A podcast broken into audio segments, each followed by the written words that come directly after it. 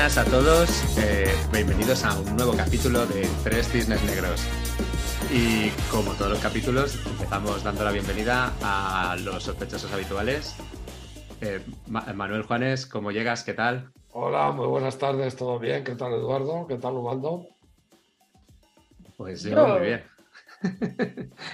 Pero cómo llegas, Ubaldo? Yo llego guay, yo llego guay. Es que Manu, ¿ves? Eh, ¿Qué tal? ¿Qué tal todo? ¿Sabes? Y ahí es como que no sabemos ahí. Yo- Todo bien, todo bien. Sí, yo, soy, yo soy un rompe, un, un rompeplanes, ya. Bien, Rompes el esquema, eh, claro, no puede ser. Lo siento, es que no sé, tío, ¿sabes? Sí, yo Ay. llego un poco acatarradillo, pero, pero puedo aguantar todo el capítulo aquí con él. Eh, eh, Pero antes de empezar el capítulo, a ver, espera, la intrahistoria. Manu, Ah, es verdad. claro, cabrones, que la Pues- gente quiere escuchar estos cinco minutillos de intrahistoria. sí, no, vale. el capítulo de la IA le da igual. Uy, que ya me. Bueno, la gente ya ha leído el título, ¿qué más da? Spoiler. Eh, spoilers, si la gente ya ha leído el título. Eh, que eso es un tema que le damos aquí. Bueno, en fin. Manu, ¿qué tal llevas eh, el, el no fumar? A ver, cuéntanos, cuéntanos. Pues bien, cero mono, la verdad que en eso muy bien, pero bueno, he tenido faringitis, eh, es que no levanto cabeza, ¿eh? Ha sido una pasada, ¿eh? Una faringitis, pero heavy, con antibióticos y todo. Y nada, por lo visto, pues después de tantos años dándole a la mandanga y tal, pues por lo visto es habitual ahora que pase todo ese tipo de cosas en el proceso de recuperación. Y, y muy mal, muy mal, muy mal, muy mal. La faringitis se me ha tenido fastidiado bastante tiempo, pero bueno, sigo, ¿eh? Ya, ya prácticamente ni, ya ni me acuerdo casi prácticamente de, de lo feliz que era con el pitillo en la mano. Va pasando el tiempo y ya hasta los hábitos ya ni me acuerdo, ¿sabes? O sea, Ya te. ya- ya los, has, has vencido ya a los conductistas o, o consideras que todavía Bueno, al- está- hay, al- hay guerra de por medio? A los conductistas me los zumbé en el minuto uno, pero vamos, es que esa gente, ya sabes, tenían poco que hacer conmigo, ¿sabes? O sea, eh, presentan muchas fisuras, ¿sabes? Eh, es que intentan establecer cosas desde la cordura y cuando les atacas desde la locura, pues les fundes todos los sistemas en cero coma.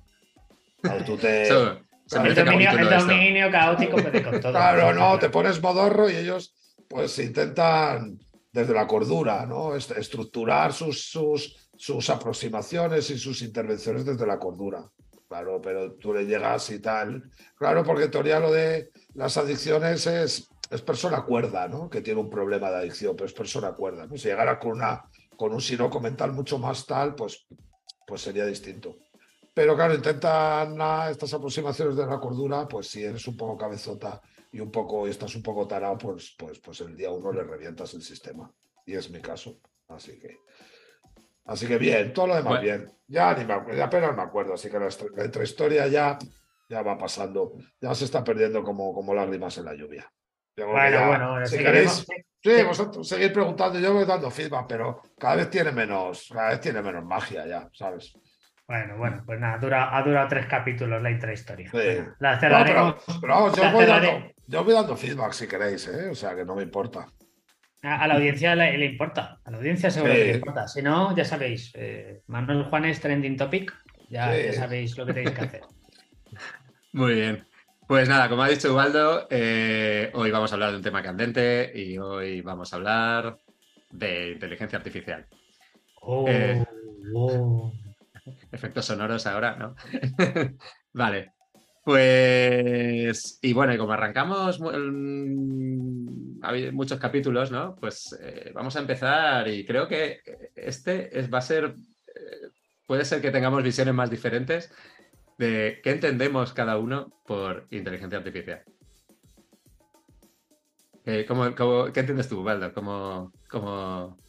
Em, pues qué buena. Em, la verdad, em, mi opinión al respecto no es mía, quiero decir, es de otros que saben más que yo sobre el asunto, ¿vale?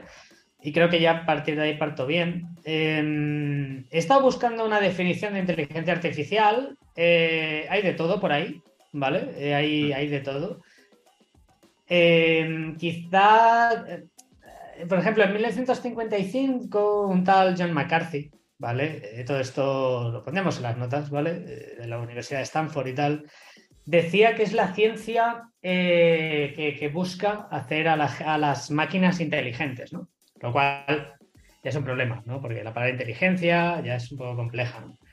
Pero luego hay algunas definiciones de, por ejemplo, IBM o de Google que me gustan especialmente, que mm, sin tampoco ahora definirla en concreto, básicamente dice que es intentar que una máquina, que un sistema eh, tecnológico eh, resuelva problemas eh, de una forma similar a como lo haría una persona. Y esa parte ya me, ya me gusta más, ¿vale? Em, y digo similar, ¿vale? En el sentido de que también esa definición eh, gira en torno a replicar de una forma lo más similar posible el pensamiento humano. Que sí que es verdad que, mm, que seguramente los psicólogos que nos escuchen podrán decir mucho sobre esto, ¿no? Porque al final, ¿acaso sabemos cómo funciona el pensamiento humano? Pues no, ¿no? Pero sí que es verdad que un poco esa parte de resolución de problemas, sí que esa, esa parte de, de, extraer conclusiones de algo y de, de esa serie de actividades que nosotros muy sencillamente hacemos todos los días, pues que una máquina consiga, consiga hacerlo. Esto sería, digamos, las lo que extraigo yo tras las definiciones de, eh, de, John McCarthy, algunas de Google y de IBM. ¿no? Y en cuanto a lo personal, eh, la verdad que la inteligencia artificial es un área, es un campo, de hecho, de conocimiento, porque engloba no solamente eh, computación, quiero decir, engloba si ya te vas a, digamos, a, la subárea de ciencia de datos, ahí te has metido de repente en estadística, ¿no? Y si de repente quieres trabajar inteligencia artificial eh, en un proyecto de biología, pues de repente toca biología, ¿no? Quiero decir, es como una, una un área de conocimiento, ¿no? Que, que, puede tener diferentes usos, ¿no? Actualmente inteligencia artificial se está aplicando con CRISPR, ¿no? Entonces ahí está tocando, vamos, medicina de primer nivel, eh, biología, química incluso. Em, por ejemplo, el tema de los coches autónomos. Eh, hay videojuegos ¿no? muy divertidos, ¿no? Con el tema de, oye, ¿dónde va? ¿A la izquierda a la derecha? ¿no? Y a la derecha no hay nadie, pero a la izquierda hay una señora con un perro, ¿no? entonces tienes que ir decidiendo, ¿no? El juego este de, Moral Machine, creo que se llama el videojuego y tal. Entonces, fíjate, ahí de repente entra la ética, la moral, ¿no? Y, claro, ¿no? De repente, pues es, no es únicamente el lenguaje de programación per se que tú uses, ni la estadística que haya detrás y las matemáticas que haya detrás, ¿no? Es que según el problema que haya y el campo en el que estemos jugando, pues habrá que nutrirlo, ¿no? Con eso, sociología, psicología, filosofía, biología, allá donde estés, ¿no? Entonces, por esa razón, pues por ejemplo, la UPC, ¿no? La, Politécnica de Cataluña, el, doctorado en inteligencia artificial no te pide hoy, 2023, eh, una carrera de, por ejemplo, ingeniería no te la pide. Mm. Te dice, no, no, o sea, tú en verdad puedes venir de comunicación, puedes venir de estadística, pues estadística estaría muy bien, pero puedes venir de comunicación, puedes venir de donde sea y porque, oye, esto es algo muy amplio y evidentemente te piden unos mínimos técnicos, no, no jodamos. Eh, y un máster asociado a esta rama, pero, pero bueno, por aquí, por aquí van los tiros de, lo que yo opino que es la inteligencia artificial. Es un campo que evidentemente es muy rico y que toca de muchas historias. Eh, Manu, ¿tú cómo lo ves? ¿cómo, ¿Qué entiendes por inteligencia artificial? Yo es que la verdad que este tema me queda tantas tallas grandes que lo mejor que podía hacer era quedarme callado, ¿sabes? Es que eh, Ubaldo ha, pintado el terreno de juego perfectamente. ¿Y cómo entiendo yo lo que es la inteligencia artificial? Pues, pues eh, de forma muy complicada porque creo que el término utilizado hace es, poco es, poco adecuado, ¿sabes? Entonces eso ya condiciona, ¿no? Porque te lleva a pensar determinadas cosas que es que, que, a, mí, a mí personalmente al menos me confunde, ¿no? Porque si circunscribimos principalmente lo que entendemos por inteligencia artificial actualmente a lo que es el machine learning, ¿no? y el aprendizaje de, de la capacidad de que la potencia de procesamiento de las máquinas le permitan aprender por patrones de repetición lógicos mucho más rápido de lo que aprendemos los seres humanos, ¿vale? Pues eso sí me cuadra hasta el día de hoy. El tema de la inteligencia, pues bueno, ya me chirría mucho más, ¿no? Una inteligencia artificial, porque a mí siempre ha sido la gran incógnita. ¿Cómo vamos a ser capaces de generar los mecanismos fisiológicos que forman parte de la inteligencia a entes no vivos. Hmm. ¿Vale? Parte de la inteligencia es, pues, por ejemplo, el uso que hacemos de, estados emocionales determinados que se activan por, por, por, la hormona cortisol. O sea, tú al final podrás clonar una respuesta, pero esa respuesta no se produce de forma genuina dentro de una máquina, porque es un ser no vivo. Toda la inteligencia debería ser un elemento que es propio del ser humano, al menos de las especies vivas, si respetamos el paradigma, bueno, paradigma, ¿no? Si los acuerdos, de alguna manera hasta hoy, de que la inteligencia está circunscrita a los, a los seres vivos, ¿no? Entonces el ser vivo tiene que tener una serie de condicionantes fisiológicos que, que claro, no sería nunca aplicable a las máquinas.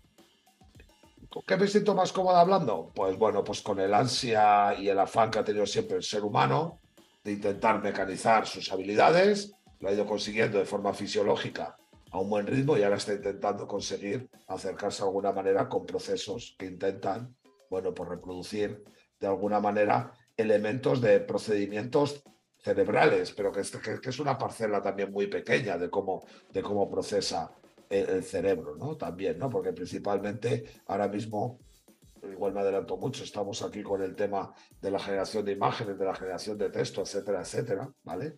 Y al final eh, son patrones, ¿no? Y patrones de aprendizaje. Lo que pasa, claro, eh, las máquinas tienen una potencia de cálculo, las cajas negras, tienen una potencia de, de procesamiento tan brutal que son capaces de generar ciclos de loop de aprendizaje pues muy rápidos, ¿no? Y eso parece que nos, que nos genera, pero creo que esto lo hemos visto ya, ¿no? Lo hemos visto con los luditas, con el mm. tema de los telares, y hemos visto cómo, cómo va generando todo. Ahora estamos ante la incógnita de, joder, del test de Turing, ¿no? Usted, el test de. Turing. Bueno, si es que el test de Turing lo hemos pasado muchas veces ya, ¿no? No, a nivel de máquinas, pero una vez que la manufactura consiguió hacer eh, alfarería eh, con la misma apariencia que el artesano, lo que dio la vuelta al péndulo hizo su trabajo y lo que hacía el artesano era demostrar que lo suyo no era mecánico, sino que estaba hecho de forma por manufactura. O sea que ahora no va a haber ningún problema con diferencia. Ahora, ahora mola, ¿no? Ahora mola el juego de diferenciemos. Si lo ha hecho una inteligencia artificial, lo ha hecho un humano. Vale, pero es que esto lo hemos visto ya, ya ha pasado con, con la mecanización de otra serie de cuestiones, ¿no? Que al final ha habido hmm. gente que ha optado por, por el uso de, bienes de producción masiva y ha habido gente que ha ido por el uso de producto artesanal, ¿no? manufacturado. Entonces eso al final, pues el tema, pues eso, como decía antes, creo que Ubaldo lo ha definido fantásticamente al principio y yo es que tengo muy pocos argumentos tampoco para intentar bucear más allá de lo que me genera a título personal, que al fin y al cabo es una cuñadez que no tiene mm. mucho valor. A ver, eh, a ver, yo he pasado, o sea, yo mi forma de verlo era un poco, o sea, yo he pasado, he hecho todo el viaje, ¿no? Desde, desde una posición maximalista, ¿no? Es decir, como que la inteligencia artificial, yo al principio pues no la... A ver, que si algo, pues dices, bueno, pues esto es Machine Learning, es Machine Learning, ¿no? No, no, consideraba, ¿no? Como pasaba porque inteligencia artificial, pues como que tiene que ser algo más, ¿no? Por el propio término, ¿no? Como que es muy evocador de, de una demostración superior de inteligencia, ¿no? Pero sí que es verdad que con el tiempo he ido reconciliándome con, el uso que, que, creo que al menos en la comunidad, o sea, tecnológica, ¿no? Se usa más, ¿no? Que es el, bueno, pues al final la inteligencia artificial es un conjunto de técnicas, ¿no? Que, que se bueno, imitan eh, inteligencia para resolver algunas tareas. O sea, no tiene que ser, no tiene por qué ser, o sea, para que te esté demostrando todo el rato su inteligencia, sino que a lo mejor una tarea, véase, pues identificar personas en una imagen, ¿no? Eh, bueno, pues puede, puedes, pues es, puede ser inteligencia artificial, porque una, una persona lo puede, o sea, dice, bueno, pues esto es esto, esto es un coche, esto es una persona, esto es una señal de tráfico, vale, bueno, pues está como eh, interpretando, ¿no? Imágenes, ¿no?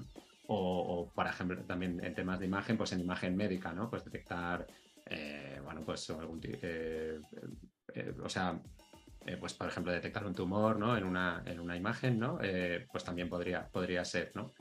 una aplicación, una tarea en la que ahora estás artificialmente estás utilizando una interpretación que es una demostración inteligente, aunque sea concreta de la tarea. Entonces, y de alguna forma también hay otro tipo de, mm, o sea, que estos son, digamos, como aplicaciones de, técnicas de Machine Learning, ¿no? Pero también hay otro tipo de, de, técnicas más básicas, ¿no? Y digamos, bueno, más básicas hoy en día no lo serán tanto, pero que quiero decir que videojuegos, pues eh, desde los videojuegos, pues tienen cierta inteligencia artificial, ¿no? desde, desde, bueno, pues desde sus orígenes, ¿no? Y, evidentemente, pues ahora más sofisticada, ¿no? Sin, sin llegar en, eh, la mayor parte de los casos, pues eh, a, a, utilizar ningún tipo de machine learning, ¿no? Sino con, con reglas, se puede programar esas inteligencias, ¿no? Con conjuntos de reglas. Sí, de hecho, bueno, yo por añadir algo, eh, de, hecho, dentro de la inteligencia artificial es como una muñeca rusa. Quiero decir, dentro de la inteligencia artificial es. la muñeca, ¿no? digamos, superior. Debajo está Machine Learning y debajo está Deep Learning, ¿no? Y, por debajo puedes meter un, montón de historias, claro. el Deep Learning es un, de la otra. Ahí está, un subcampo de Machine Learning y Machine Learning un subcampo de inteligencia mm. artificial. Sí, totalmente. Y luego, pues eso, el Machine Learning, efectivamente, que a mí, como decía Manu, pues es, como lo que la aproximación que más se ha desarrollado pues, en los últimos años, ¿no? En vez de otro tipo de, aproximaciones, ¿no? Y, y, sí que es verdad que es curioso porque es como una técnica, ¿no? Que, a base de, pues de, entrenar y, configurar matrices muy grandes, ¿no? Y procesos de, muy grandes, ¿no? Pues puede, puede a partir de unos inputs, eh, eh, clasificar o predecir un output, generar un, nuevo valor, ¿no? Generar un output. Entonces, sí, ahí hay, ahí hay como, ha habido muchos grandes avances, ¿no? Eh, pues eso, desde, y de, distintos, de, distintos tipos, digamos, el supervisado, ¿no? Que es el clásico por excelencia, como los casos que estaba poniendo, detectar cosas, decir, esto es un tumor, ¿no? O esto es un coche, o a, eso, a los, por ejemplo, también los, los que ha habido también grandes avances en, anteriormente ¿no? a, la eclosión actual, pues también hubo mucho en, la, en el tema del, reforzado, ¿no? De, por ejemplo, de pues en su día el, el, famoso este AlphaGo, ¿no? Que ganó, a, que ganó al campeón del mundo del juego Go, ¿no? El, entonces ha tenido también como su, su gran desarrollo, ¿no? El, Machine Learning en distintos campos, ¿no? En, super, en, bueno, no supervisado, en supervisado y en, y en reforzado, ¿no? Y esto nos lleva al punto actual, ¿no? Eh, ¿qué, es lo que pasa ahora? ¿Qué, es, qué, es lo que ha generado, ¿no? Ahora eh, estamos en un momento Garner, ¿no? O sea, en un momento Hype Cycle, ¿no? Eh, luego se verá cómo, cómo, evoluciona, ¿no? Pero sin duda, si el hype cycle de Gartner tiene una, etapa, ¿no? Que es eh, la, etapa de las expectativas, eh, ¿cómo, se llamaba? Expectativas. Infladas, ¿no? No, el, pico, el pico de, sí, el, sí, el, pico, del hype y luego es el valle de la desilusión y luego el, bueno, cuando ya las cosas ya... el valle de la desilusión, ¿no? Sí, luego... No sabemos lo que ocurrirá después, pero desde luego estamos en un momento que se percibe ¿no? de, expectativas altas, vamos, de expectativas muy altas, ¿no? Con la, con la inteligencia artificial, o sea, o, al menos yo lo veo así, ¿no? ¿Cómo, o sea, qué, es, qué creéis que, ha hecho, o sea, qué es lo que ha cambiado? ¿Qué, qué, es lo que habéis visto? O sea, ¿qué, o sea, ¿creéis que hay un cambio, un salto de paradigma? ¿Cómo, cómo lo veis? Eh, yo, mira, yo voy a citar a Silvia Díaz Montenegro en el capítulo 20. Ella dijo que la tecnología llega cuando desaparece, ¿no? O sea, el software mm. triunfará cuando desaparezca. Yo creo que ha pasado algo así. Eh, inteligencia artificial sonaba algo muy técnico y lo es, ¿vale? Eh, pero de repente, ¿no? Estamos haciendo inteligencia artificial, estamos haciendo cosas que suenan a súper técnicas, pero con una interfaz y con un prompt y fuera, ¿sabes? O mm. sea, tú no sabes nada de los 175 millones de parámetros que tiene eh, GPT-3 eh, y luego los 100, eran 100 o 1000 billones que va a tener GPT-4 a priori. O sea, qué decir, es una burrada, ¿no? Entonces, pero tú no tienes ni idea de eso. Tú simplemente le dices, eh, dime 10 temas de los que de los que hacer un capítulo de tres cines negros y te lo sueltas, ¿sabes? Y, entonces, claro, ¿qué cambios va a generar?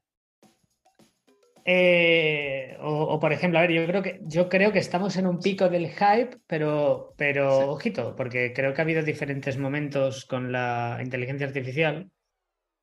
Y, mm, y tengo la sospecha de que, mm, de que realmente no, de que realmente esto sí que va a generar un cambio. Eh, al menos en marketing, eh, que es mi campo ya lo está generando. Sin ir más lejos, había algo dentro de analítica digital que era aprender regex, expresiones regulares.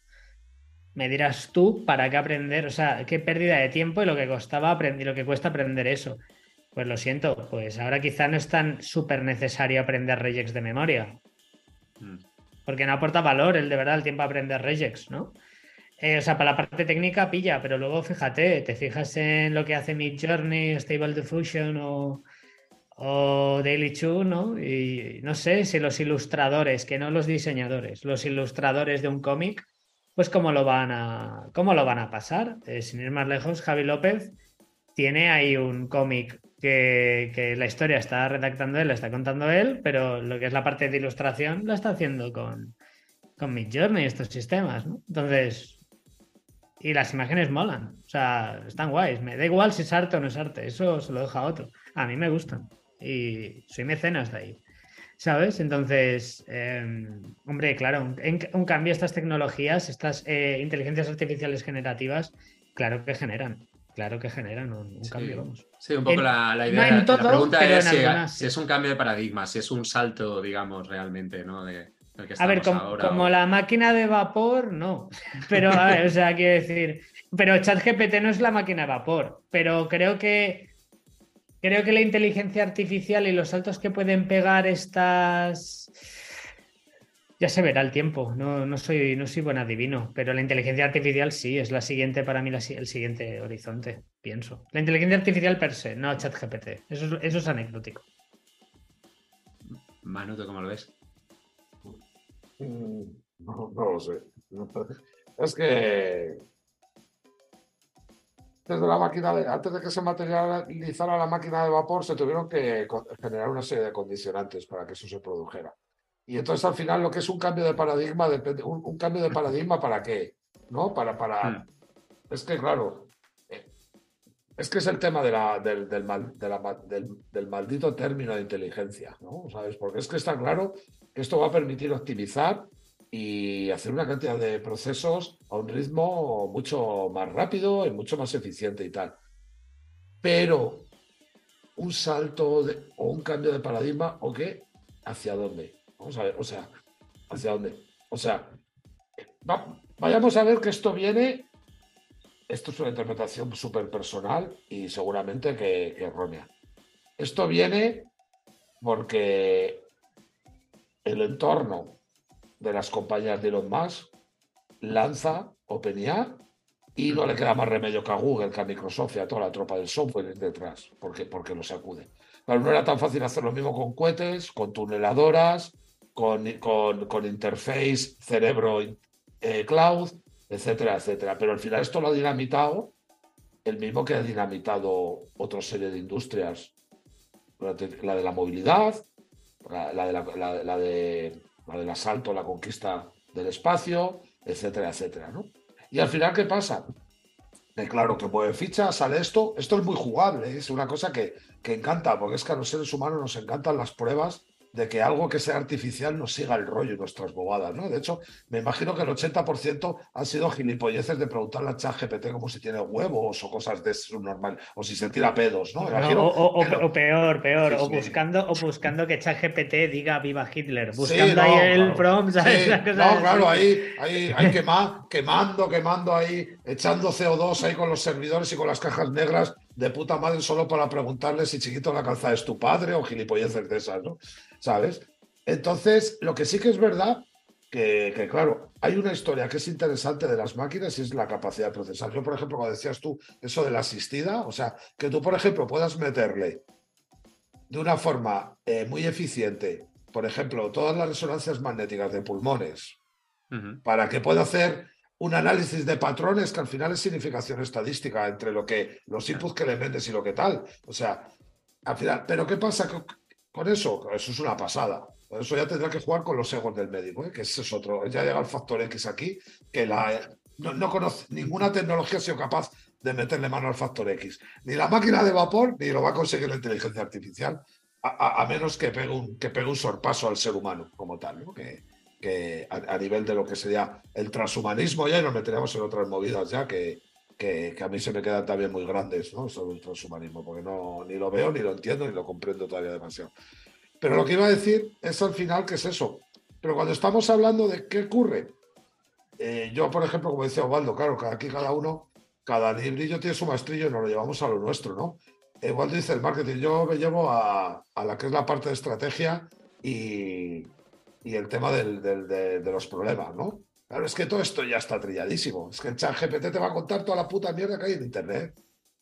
Mm. Es de lo que se carga. No le pidas otro tipo de cosas. Es como las imágenes que decía eh, de lo de Javi López un castillo de arena con una damisela que tenga en la mano un montoncito de cocaína y otra una jeringuilla de heroína.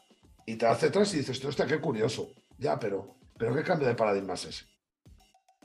Hmm. Desde un punto de vista. no, que lo es, porque al final que lo haga la máquina es flipante, ¿no? Pero estamos hablando de lo, de, de lo que es el progreso. Claro, a ti te permite hacer un cómic sin saber dibujar. Pero tú has podido eh, conseguir ese progreso sin tener, que... Es que quiero invertir la causa de la lógica. Javi López ha hecho un cómic porque la tecnología le ha permitido generar las imágenes. Pero el, progreso de contar una narrativa, el que no sabe dibujar es ilustrador, escribe una novela. No pasa nada. ¿Qué problema hemos resuelto nuevo? Ninguno. Eh, eh, no sé si me entendéis, que a lo mejor soy muy radical, pero es que, claro, yo invierto la lógica. Tú tú, es que tú, tú eras un ilustrador y tenías que expresar el dibujo. O aparece una herramienta que te da dibujos y te pones a generar dibujos. Vale, ¿hasta cuánto nos va a gustar el capricho del ser humano de divertirnos con juguetitos? Que nos conocemos al ser humano, que nos cansamos muy rápido de los juguetitos. Mm. Cuando penetre, y lo que decía Eubaldo eh, eh, tiene toda la razón, es el tema de, que decía de, Silvia y, que lo dice también Taleb y lo dice eh, Naval Ravikant, ¿no? La buena tecnología es la que no se ve. Es que todo esto ahora estamos flipando porque lo del chat GPT, pero es que desde hace mucho tiempo tú ya tenías tu corrector en el correo electrónico. Es la misma tecnología. Hmm. Es la misma tecnología. Además, y perdonadme si meto la gamba, porque yo prefiero que habléis vosotros que controléis del tema. Yo es que no tengo ni puta idea de cómo funciona. Vosotros conocéis las tripas. ¿Sabes? O sea, porque hacéis tecnología. Yo no, y al final voy a decir una gilipollez y me se van a tirar al cuello. Pero has escalado la capacidad, pero la tecnología llevaba mucho tiempo. Em, o sea, cuando tú has visto que después de hola, ¿qué tal? En el 98% de los casos de todos los inputs que hay en Internet, viene yo bien y tú, y tú qué tal, pues te pongo, eso estaba en los mm. correos cuando te, cuando te proponían. En Gmail hace 10 años, 10, 8, escribías y ya te iba proponiendo las palabras cuando ibas empezando a escribir las palabras. Al final, lo que han escalado es la potencia de la tecnología, la velocidad a la que, a la que computa, la, cantidad de, de, números que mueven esas cajas negras, etcétera, etcétera. Pero el problema sigue siendo ahí. ¿Por qué? Esto mejorará, las máquinas aprenderán, pero ¿hasta qué punto pueden llegar las máquinas a aprender? porque eh, todo lo que aprendan las máquinas están abriendo pruebas. Eh, ese proceso ahora son mucho más hackeables. Prefiero, todo es mucho más fácil que engañes a una máquina ahora que ha aprendido mucho y aparentemente es inteligente que antes. Antes era muy limitada. Tú a una persona que es muy limitada es muy difícil que la engañes. Por, por su propia naturaleza de su limitación. Si eso lo escalas a las máquinas, sucede lo mismo. Fijaros todo esto del problema que hay con los coches autónomos. O sea, haces una modificación en un píxel de una imagen y se la comen con patatas. Y tú no has mm. visto, y no hay ninguna diferencia a nivel humano. O sea, tú te vas y en una señal de stop cambias dos píxeles que en vez de ser un rojo determinado sean de otro pantone y el coche peta. No es brutal. Sí, eh, No, mira, yo fíjate, yo creo que hay que vigilar con la carga semántica que tiene la palabra aprender y la palabra inteligencia. Em, creo que es como el concepto analítica predictiva, ¿no? Es como súper guay, ¿no? Tú, quieres comprar ese curso, quieres comprar ese servicio, ¿no? Pero no existe per se, me explico. En todo caso sería analítica que te muestra un escenario más plausible a nivel estadístico, más probable, ¿no? Y te enseña pero no es clarividencia. Eh, aquí se pueden ver los famosos casos, ¿no? De, creo que al final del segundo set estaba Rafa Nadal perdiendo contra Medvedev, salía Medvedev 96%, Rafa Nadal 4%, Rafa Nadal acaba ganando. 99-1. Pero da igual, Sí, sí, 96, 4, Pero 99, eso está, 1, da pero, pero ahí funciona bien el modelo, Ubaldo. Sí, pe- pero es lo que estoy diciendo. Claro. Déjame, déjame. sí. Sí. O sea, lo que estoy diciendo es. Bueno, entonces la gente cuando gana Rafa Nadal. eh, oh, el, el hombre contra, contra la máquina. Es, no, perdona, el modelo ha funcionado bien. Si es que de 100 partidas, de 100, de 100 partidos, 96 hubiera ganado Medvedev y 4 hubiera ganado Rafa Nadal y ya está. Así que, pero claro, pensamos en predictiva, como va a decir lo que va a pasar. Y eso está mal. Es la carga semántica que tiene la palabra predictiva. Lo mismo sucede con la palabra aprender o la palabra inteligencia, ¿no? Que enseguida vamos a lo fisiológico y no, y al final es algo más. eh, es un tema de, de naming, ¿no? Es un tema de que para que la cosa cale y la cosa se entienda, pues hay que usar un término también que llegue a, a la gente, ¿no? Entonces, cuando se habla de inteligencia es hacer algo lo más similar posible a lo que entendemos por inteligencia, ¿no? Y cuando se habla de aprender es lo que entendemos que es aprender.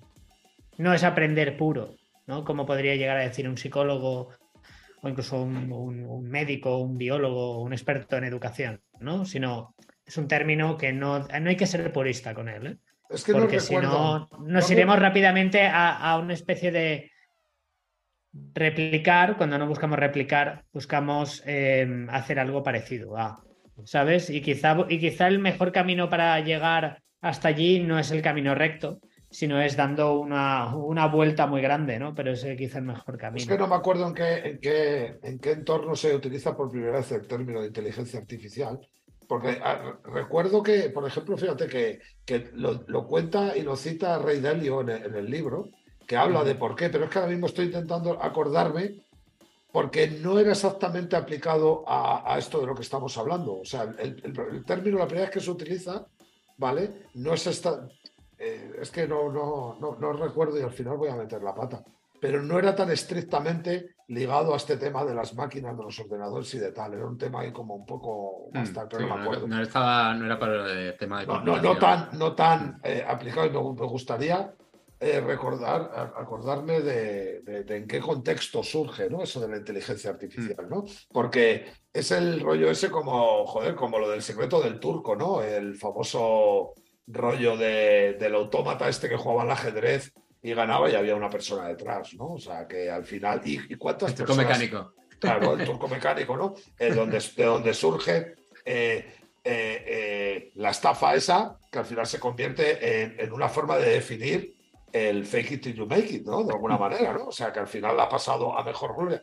Y el tema de, joder, de la cantidad de avance de la inteligencia artificial hasta el día de hoy, que, joder, que está supervisada, y en el caso real, porque está, está apoyada en, en acción humana. O sea, muchos de los elementos que nos dicen que son optimización y producto de Machine Learning y tal, pues tiene una carga todavía, un componente brutal de humanos ahí currando. Hmm. No es tan Eh. autónoma, no es tan autónoma como nos, nos pensamos. ¿sabes? Tiene. Claro, eh, sería bueno saber, Sí, bueno. por ejemplo, de ChatGPT y todo lo demás, eh, realmente el porcentaje de autonomía real que tiene el modelo. Nos ha pasado con lo de Twitter y con todo esto, ¿no? Los algoritmos. Hostia, que ahí está la gente baneando, te quito, te pongo, y al final cuando has, cuando has saltado la gallina, resulta que había gente que tenía un nivel 4 y con un botoncito pues baneaba uno, daba de alta a otro. Y esto parecía que era un. Es que han tocado el algoritmo, el algoritmo. Los miles de tíos que están ahí, que al final todo esto lo están soportando tipos. Sí, a ver, yo un poco con el tema del, del, cambio de, de paradigma, ¿no? De lo que ha cambiado ahora, ¿no? Yo creo que, que, a ver, que lo principal, o sea, eh, sí que estoy de acuerdo en que al final es una- un tema incremental, ¿no? Es, es una tecnología que lleva, pues llevamos años con tecnologías de, de modelos de lenguaje, ¿no? Que es, que es al final lo que, lo que, pues desde que toda la eclosión, digamos, del, del deep learning, ¿no? De que pues que al final hay una pieza que encaja y empieza el deep learning a, a- a crecer una barbaridad, ¿no? Pues teníamos modelos de lenguaje. Creo que la, la clave, la clave de, de ChatGPT, del éxito de ChatGPT, es, es que es un producto súper fácil de entender, ¿no? Eso también es un poco lo que decía Ovaldo, de que es la tecnología es invisible. Han hecho un producto de puta madre para demostrar esta idea, ¿no? O sea, para, es un producto además que de alguna forma eh, ahora, ahora entraremos ¿no? en, qué supone para las empresas que están aquí en Liza, ¿no? En esto. Pero, pero que es un producto que, pone, cambia, me parece a mí, o sea, cambia la narrativa, ¿no? O sea, pone, establece una nueva narrativa con el, con el tema de la inteligencia artificial. Porque la hace, eso, la traslada a que todo el mundo cualquiera, ¿no? Y ahora, por ejemplo, también hay, mucho de pues se habla de ChatGPT en, en, las, en los colegios, ¿no? Eh, en los institutos, en tal. O sea, se lo ha trasladado a, la sociedad general, ¿no? Algo que era, pues efectivamente, una cosa de doctores, ¿no? De, doctores de informática y tal, ¿no? Era una cosa como muy, muy técnica, ¿no? Y, lo, y lo ha, ha trasladado esta narrativa a todo el mundo, ¿no? Que incluso incluso que ahora se empiece a hablar de los riesgos ¿no? de la inteligencia artificial, de que los peligros, ¿no? de, ha caído todo esto. Ha caído como agua de mayo, porque es que es puro, puro pensamiento blanco y negro. O sea, sí, esto les pone, les pone el pito, tío, como vamos, como una, como una manga pastelera a los tecnofílicos y, y, les pone un micropene de miedo a los tecnofóbicos, ¿sabes? Entonces, claro, es maravilloso porque, hostia, aquí cae Joder, eh, hay más miedo que vergüenza. O sea, es que lo de las aulas es, hostia, nos vamos a la puta, tío. Los profes. Entonces hay más miedo que la hostia. No, bueno, hay, de todo, ¿no? hay profes de todo tipo. Y, y, los otros que saben que están en la onda, que saben que es una ventaja competitiva porque no son unos viajales como los otros. Entonces dice, guay, que, GPT porque me quito al catedrático en medio, que es un muerto, y voy yo. Y el catedrático está acojonado, ¿sabes? Pero al final dices, claro, es que toca las pasiones más básicas que tocaba, que han tocado otras tecnologías en otros momentos de la historia, que suponían cambios en el status quo de las cosas, ¿no? Entonces, claro, eso agita mucho y pone muy nervioso. Pero fíjate otro caso, es que ahora estamos con ChatGPT, claro, que es como un rollo que tiene la capacidad de las compañías de Elon Musk de hacerlo masivo y de hacerlo espectacular todo y de hacerlo mainstream. Pero hay, hay un traductor eh, que se llama eh, DeepL, Deep, Translate, que lleva un montón de años, que funciona de la hostia, que tú le das feedback, le puedes mejorar también algunas de las correcciones para que vaya aprendiendo de una forma tal. Y me refiero que es eso, que claro que lo que es sorprendente es porque, y lo que ha cambiado la ecuación claro, es que es Open, OpenIA, ¿no? O sea, la compañía, ¿no? Que ha sido la que ha dinamitado el acuerdo con Microsoft, el no sé qué, todo lo que está viniendo. El tema de Microsoft, metiéndose otra vez Microsoft, señores, el del Explorer, apostando por ser el super, el super, el super navegador ahora con el Bing otra vez, ¿sabes? O sea, fijaros, claro, que es que es, es un tema que es que tiene muchas aristas hasta románticas, ¿no? Que los del Explorer ahora mismo está empujando por volver a ser de nuevo otra vez el navegador hegemónico. Sí, a cuenta de la implementación esta, ¿no? Sí, sí, yo creo, es bueno, si quieres, ah, vamos, cierro y abrimos ese tema. Que no, no, que no, eso ha surgido así como Sí, sí, vamos, yo un poco de conclusión es que a nivel de cambio de paradigma eh, es incremental, pero más, más que incremental, esta misma tecnología, si no hubiese estado envuelta en un producto tan sencillo, no, no hubiese creado la narrativa que ha creado, ¿no? Y, me parece que ha sido espectacular, ¿no? Y entonces yo creo que, efectivamente alimenta eh, a, los, a los utópicos, ¿no? A los, a los tecnoutópicos, ¿no? A, creer más, ¿no? A creer en, eh, el, en el ahora sí, ¿no? Y, luego, pues a los tecnofóbicos o, más, esto, pues efectivamente que ahora se, acerca el apocalipsis, ¿no? Entonces, de alguna forma que se va a materializar para bien o para mal, ¿no? O sea, hay como un, mayor, un mayor, eh, no, por, no por la potencialidad, no por lo que hace ahora, sino por lo que puede hacer en el futuro. O sea, que es un poco lo que veo yo, que digo, bueno, ahora es, curioso y tiene cosas muy chulas, ¿no? Sobre todo a mí, me, a mí una cosa que me, llama mucha atención es pues la, la, síntesis, ¿no? O sea, porque dices, vale, al final son modelos que predicen la siguiente letra de texto y, va, pu, y vas generando nuevas letras, ¿no? Y, lo, que pasa es que tienen sentido porque tienen en cuenta todo el contexto, lo que le has dado y, las letras anteriores, ¿no?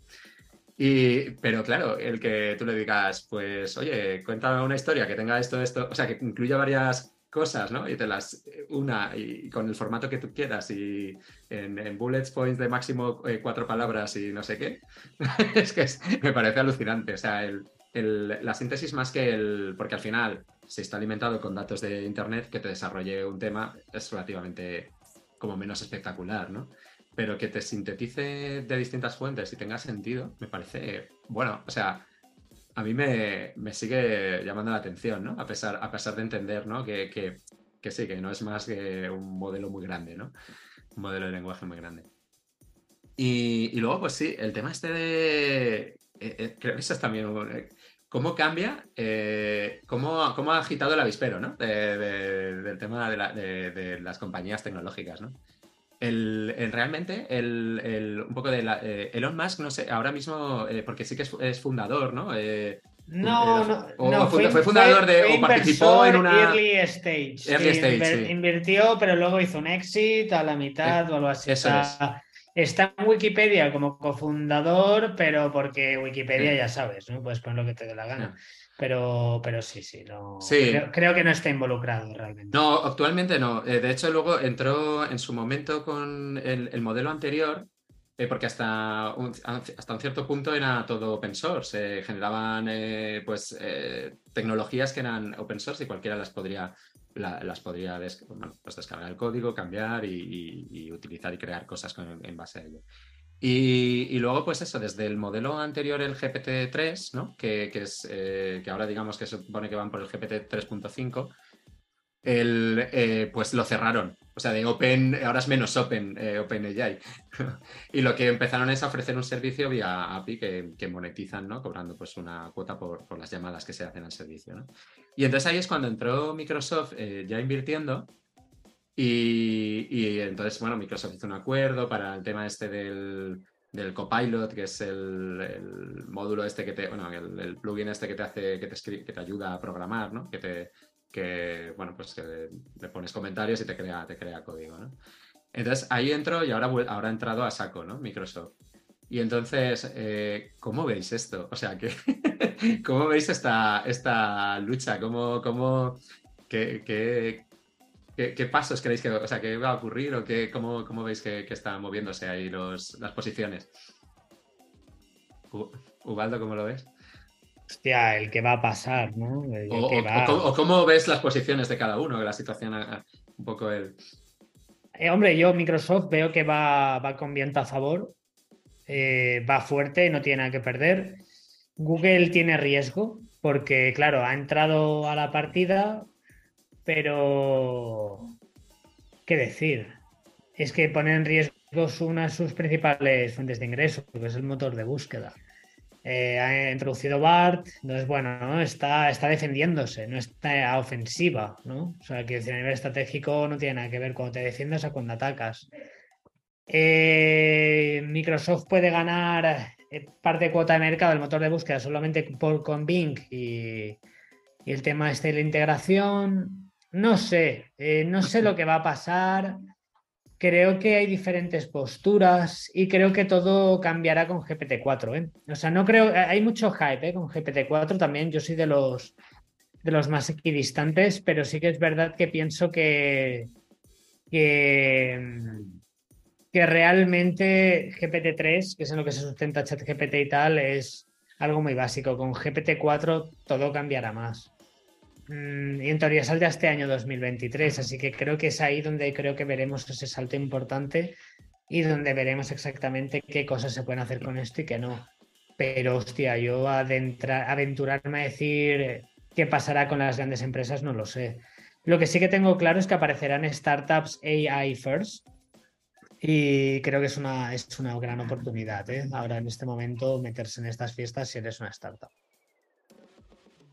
¿Tú cómo, lo ves, Manu?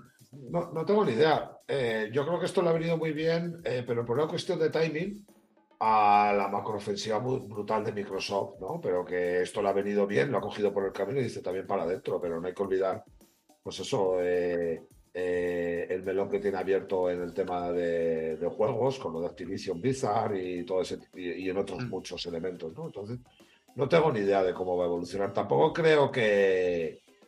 Pero, ¿cómo ves la posición actual? Si, si, no, ¿cómo va a evolucionar? ¿Cómo lo ves la.? Yo, yo lo que me. Eh, eh, es que no lo sé, no quiero decir una cosa de la, cual no tengo ni un mínimo umbral. De, de, garantías de poder decir algo medianamente sensato. Lo que sí que creo es que es una movida tan gorda todo el tema que tiene del Machine Learning realmente aplicado a las historias, que tampoco creo que por llegar el primero tengas una ventaja competitiva excesivamente importante. Vale, sí, la novedad, tal, pero la novedad muchas veces es para nosotros, ¿no? O sea, que Hmm. pruebas, hostia, qué pasada, pum, pum, pum, pero luego al final tiene que venir otra historia, aunque esto le ha pasado, eh, ha pasado también con, con- en, en entornos mucho más de nicho, ¿eh? Pero que, que Meta, con lo del metaverso se dejó llevar por, por cuatro historias también, de que molaba mucho también eh, cuando se lanzó el, el dispositivo ya sin cables y directamente con el Android dentro, etcétera, etcétera. Mucho más de micro nicho, ¿no? Tal, pero que ha pasado este tipo de expectativas. Tampoco creo que el primero que llegue vaya a tener una ventaja competitiva, vamos, o sea, sobre los demás. Vamos a ver ahora cómo evolucionará todo el tema de, los buscadores, si es verdad que, que- que va a haber un, un salto y qué cosas tienen guardadas los otros players, que joder, que tienen cosas guardadas, que todos han tirado, para que uno es el primero que ha empezado a sacar cartas, pero vamos a ver quién es el último que cómo van sacando las cartas, ¿vale? Que joder, que, que Google le tiene metido mucha pasta a esto, que Google lleva metido Mm. a, hombre, solo en la suite de, en, en la suite de, de Office, eh, como de la suite esa suya, tenían microimplementaciones de estas microservicios de inteligencia artificial a punta pala por todas partes, ¿sabes? Habrá Bueno, y Google, Google BigQuery es un pasote. O sea, tú puedes meter, metes un dataset y le dices, hazme una regresión logística y zasca, te la, te la clava, ¿sabes? todos, los, que- todos los microservicios esos que ha tenido y tal, lleva mucho corrido. Otra cosa es que tenga un sistema y a ver por dónde lo va a jugar y cómo conecta con buscadores y cómo conecta con una serie de cosas, cómo conecta con su modelo de ingresos, la publicidad. Hay que pensar también que, es. que él lo tiene montado y ahora mismo llega Bing y será la hostia, apenas se pone a buscar en Bing, pero es que ellos tienen montado un sistema, ¿sabes?, de gestión publicitaria, igual que pasa con Meta en las redes sociales, ¿no? ¿Sabes? O sea que, que son cosas que no es tan fácil montar eso así de la nada y tal, ¿no? Lo que sí que es verdad es que, claro, Microsoft ha tomado la apuesta, ha, ha tomado la decisión de intentar ir a por todo y lo que se le cruce por el camino y que vea que le puede suponer una ventaja competitiva para intentar atacar todos los frentes, porque está atacando todo, desde Xbox eh, con Sony, o sea, está atacando en todo, pues está aprovechando. Y, yo creo que esto va despacio. eh. Yo creo que yo creo que va a haber yo creo que va a haber desilusión, más de la desilusión y todo. Creo que esto va a llevar tiempo gestionarlo, va a ser una movida mucho más heavy de lo que nos parece así a modo de juego, ¿vale? De cosas de tal. Y tiene que ser una cuestión que nosotros lo que veamos sea eh, la punta del iceberg, ¿no? Que tú puedas jugar con ChatGPT o que puedas pedir unas imágenes a darle, a, a, a, a darle dos, etcétera, etcétera. Es la puntita del iceberg, ¿no?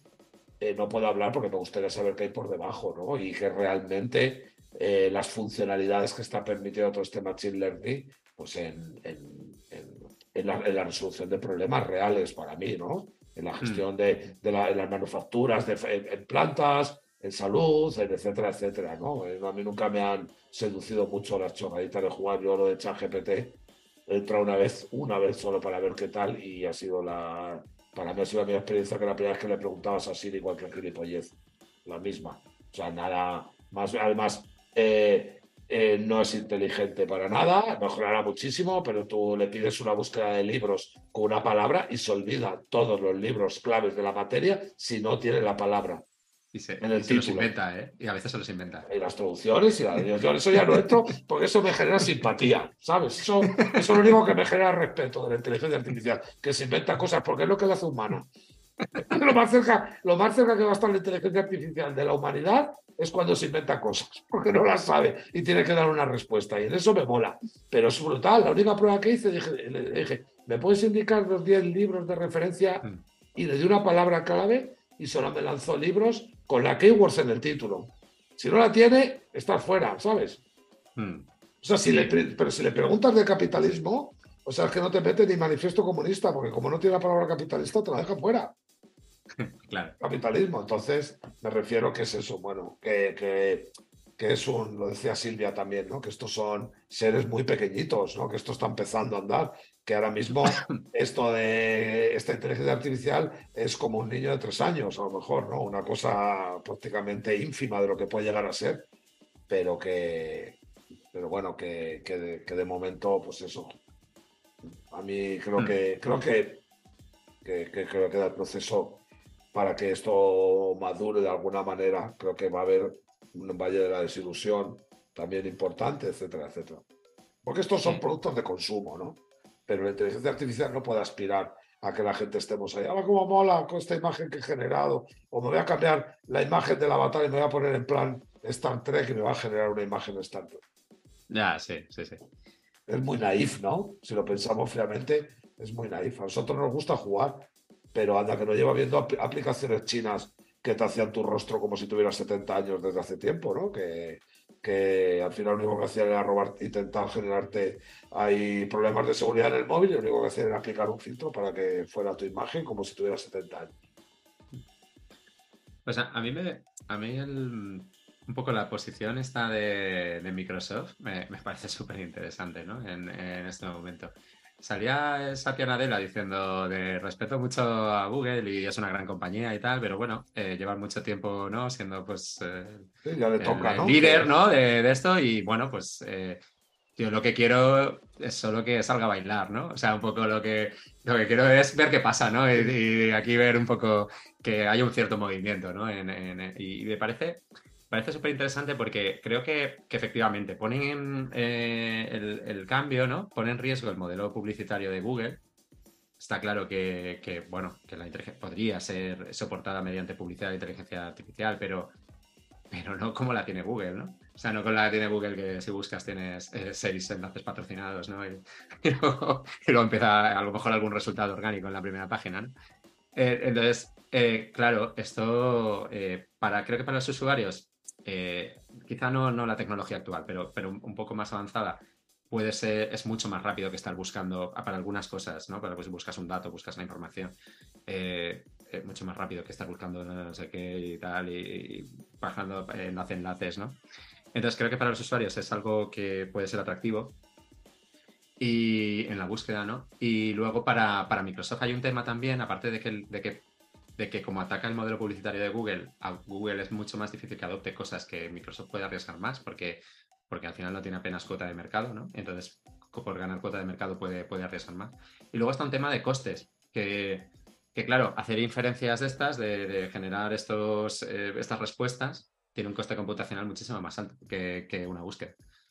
Entonces, hoy por hoy al menos. Eh, entonces, claro, eh, eso al final estrecha márgenes. Si, si, los costes de las búsquedas son más altos, estrecharía márgenes y, claro, y, y eh, eso es muy difícil de, de, cambiar, ¿no? En una compañía que tiene, que además el 70% de, bueno, no sé cuánto es, pero creo que me recuerdo leer que era el 70% de su negocio, al final depende del buscador, ¿no? Pues si le atacas los márgenes de su principal fuente de ingresos, ¿no? Eh, pues eso es muy difícil de... Y sin embargo, Microsoft es una compañía súper diversificada y que Bing no se pone nada, eh, pero puede ser una fuente de crecimiento eh, que, bueno, brutal, ¿no? O sea, puede crecer muchísimo, ¿no? Con un mercado muy grande y que él es un competidor muy pequeño. Entonces me parece como, como que tiene, que se aprovecha de las cosas que Google tecnológicamente tiene capacidad de hacer, pero que no puede hacer porque su negocio se resentiría. Mm. Y entonces eso me, me, parece como una posición de, de que le puede hacer mucho daño si consigue, evidentemente, pues, pues eso, que, la gente lo use, ¿no? Que lo conozca, lo use. Y, bueno, realmente a lo mejor la tecnología ahora todavía no es suficientemente buena como para que, para que tenga esa adopción masiva. Pero, pero bueno, es una, es una jugada muy. como a nivel de estrategia y tal, me parece como súper interesante. Y, y luego, no, sé si, bueno, más, no sé, en, esto todos los demás están como en silencio, ¿no? O sea, no sé si tenéis, eh, no, todos los demás players tecnológicos están ahí como en silencio, ¿no? Y también me parece curioso, ¿no? Porque en, en muchos otros temas que, que hemos, eh, por ejemplo, en el, el, tema de los coches autónomos, ¿no? Otros eh, avances, ¿no? De, de, la inteligencia artificial que de los últimos tiempos, pues parecía que había una competición Estados Unidos-China, ¿no? O sea, que China, vamos a acabar muchas cosas. ¿no? que China, claro, China no tenemos ni idea. Que, claro, estamos hablando y hay un agujero negro, hay una caja negra en, sí ya. Claro. que es China. Claro, ahí hay un. Sí, no, sé cómo lo veis. A mí sí que me parece curioso porque hasta ahora pues parecía como que China estaba ahí cogiendo el pulso y en algunas cosas incluso ir por delante, ¿no? Como por ejemplo con eso, el tema de coches autónomos. Eh, pues lanzan pilotos mucho más, más, o sea, realmente tienen más sitios donde los usan, tienen, o sea, tiene eso, taxis autónomos, eh, o sea, en Estados Unidos también hay, hay una cosa marginal y tal, de, uso como muy, pero en algunos lugares y tal. pero en China es como, como que hacen este tipo de cosas más masivas por, por, por bueno, pues por también por la capacidad de captar datos, por el, la cantidad de, de recursos, ¿no? De, para hacerlo y por leyes que pueden eh, bueno, pues que a lo mejor es más fácil, ¿no? Para, para el gobierno chino, si lo quiere promover, pues pasar las leyes que lo faciliten, ¿no? Entonces, pero no sé cómo, cómo, lo veis en toda esta historia. Eso. O sea, yo creo que China es un. Pero aquí en esta historia, como en este último cambio, es como que, como que no está en la narrativa, ¿no? A mí eso es lo que me, deja un poco descolocado, ¿no? O sea, es... Sí, no, es que claro, eh, China es que eh, es, es, un gran agujero negro de información, ¿no? Porque además es que, claro, la mm. información que, que recibes de ahí eh, es en base a una estrategia de, comunicación, de qué pasa, qué no pasa. Es que luego China eh, tiene una ventaja a nivel competitivo, que es un mercado tan grande que no necesita buscar mercados adicionales para que lo que haga dentro eh, sea, o sea, sea relevante per se, ¿no? O sea, entonces y además, claro, eh, en una situación geopolítica donde la inteligencia artificial está en el tuétano del Partido Comunista Chino, ¿sabes? Del comité. Porque, claro, eh, el tema de la identificación facial, de, eh, todo ese tipo de cuestiones, claro, tú estás en los coches, en, el tema coches autónomos, le abres espacios seguros para hacer pilotos y tal, que China eh, el ritmo que puede llevar de ejecución y de implementación de esas cosas a nivel político, el centralismo político le permite el día que quiera volar a una velocidad de miedo. Y, además es que no sabemos a qué hora, porque no, no va a haber ese tipo de, eh, de muestras de sacarse la ver quién la tiene más larga. Mm. ¿Sabes? O sea, es que eh, nunca ha habido ningún intento de a ver quién la tiene más larga y te sacan Snapchat y se zumba a todas las redes sociales occidentales el cero coma. El TikTok, ¿no? Eso, perdón, eso sí. Eh, eh, sin disculparme. Me refiero a hacer una super app y, se lo zumban todo, ¿no? Y sin ningún tipo de problema, ¿no?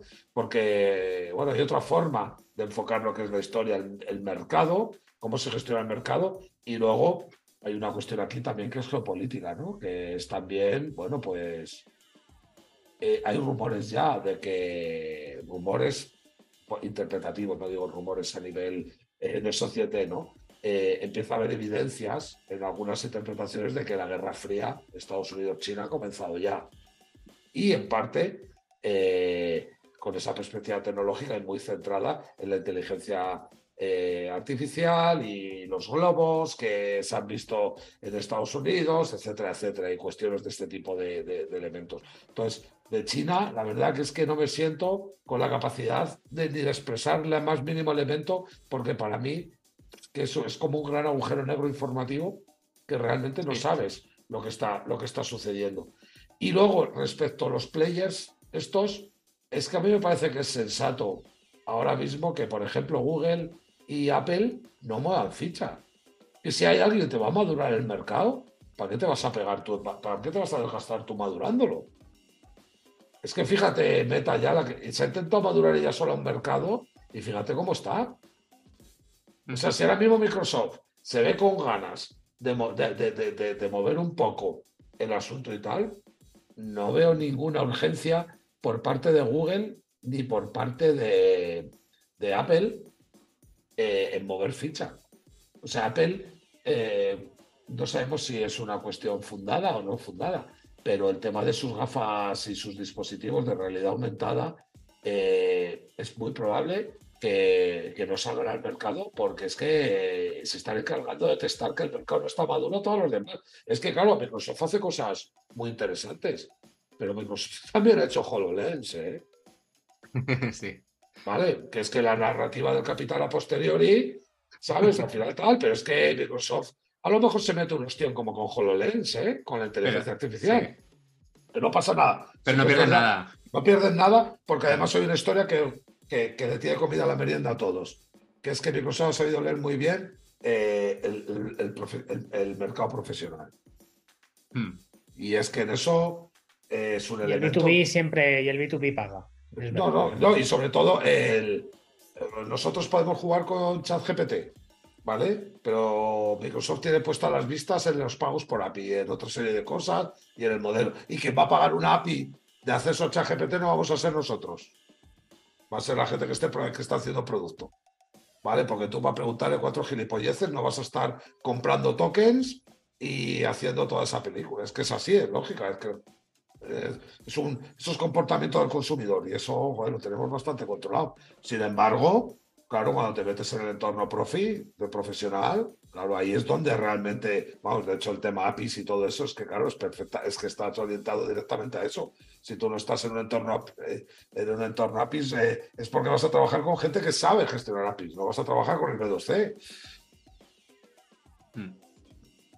Sí, ese es, bueno, ese es un tema, ¿no? También el, tema de, quiero decir, que, de repente también esta tecnología, ¿no? El, eh, pues antes necesitabas eh, cuatro doctores y un montón de ingenieros, ¿no? Para llevar a, cabo el, o sea, llevar cualquier cosa a la marcha y ahora, pues el, como, no sé, el otro día, ¿no? El proyecto este de Abreviame, ¿no? Que se hizo ahí súper viral, ¿no? Y, pues ahí quiero decir un proyecto personal lanzado ahí, no sé, una persona eh, simplemente utilizando la API de, de ChatGPT, ¿no? Eso también es bastante, o sea, que abre mucho el Microsoft, ¿no? Con, con eso eh, abre a, o, o ¿no? Abre a, una cantidad de eso de, emprendedores, ¿no? Dinamiza inmenso, que, que, dinamiza un montón, sí, efectivamente. Y, eso y luego pues eh, también, ¿no? Aplicaciones empresariales que puedan surgir o, mismamente o, también la capacidad de desarrollo de software, ¿no? Para, para ayudar el desarrollo, pues, bueno, o sea, quizá la tecnología actual pues eh, es un poco más limitada, ¿no? A, algunas estructuras o a regex, o, sea, pero, pero bueno, eh, está claro que tiene mucho potencial ahí. O sea, que tiene, tiene, muchas más aplicaciones, ¿no? Aparte del, buscador. Yo, fijaos, eh, solo por añadir algo, yo creo que creo que hay una sobreestimación de algunas cosas que se pueden hacer pero creo que esta tecnología en particular, al menos dentro de mi círculo, se está percibiendo de forma bastante equilibrada. Yo creo que la gente está adoptando cómo se usa esta tecnología de forma muy madura. Eh, y pienso que también es que venimos de un año, de un 2022 que ha sido la hostia, ¿no? La gente experta en NFT, luego experta en metaverso y luego experta en IA, ¿no? Entonces creo que al final, yo creo que con tanto, tanta tecnología en tan poco tiempo nueva y que se supone que iba a cambiar el mundo, creo que esta es la primera que de verdad tiene una demanda real y es el en la que he visto más casos en menos tiempo útiles de verdad. Y eso es una señal. Eso es una señal de que esta tiene, tiene rasgos diferentes, al menos tal y como yo lo interpreto. Sí, es probable. Eh, es probable. De hecho, es la que es la tecnología que nos complementa. Mira, es, la, más sólida, es la más sólida y la que tiene también más sonera. La inteligencia artificial empieza en los 50, ¿eh? O sea que no es una cosa. Y la, que nos complementa mucho como humanos, mm. ¿no? Que eh, cuando entramos en este debate de, de, si la inteligencia artificial se zumba empleos, no se zumba empleos, lo típico, etcétera, etcétera, en el fondo tiene más, eh, más visos de prosperar porque nos complementa mejor que cualquier otra. Nos complementa mucho mejor que el metaverso, por ejemplo, a nivel tecnológico. Porque es, no, sé si la palabra es complementar, no sé cómo expresarlo correctamente. Eh, necesitamos esa velocidad de cálculo, de cómputo, ¿no? Porque es, nosotros tenemos otra serie no, nos, amplifica, nos amplifica, ¿no? Sería la palabra. sí, y sobre todo nos complementa, que es lo que quería decir yo, porque está claro que eh, determinados elementos de nuestro pensamiento arborescente eh, se vendrían multiplicados y, potenciados muchísimamente si pudiéramos ejecutar esos loops a una velocidad más rápida, ¿no? Y eso es lo que nos permite este tipo de tecnología, ¿no? Que llamamos inteligencia artificial, ¿no? ¿Por qué? Porque luego estás viendo, y dentro del, cuando, lo comentamos con el metaverso, eh, hablábamos de como una tecnología escapista, ¿no?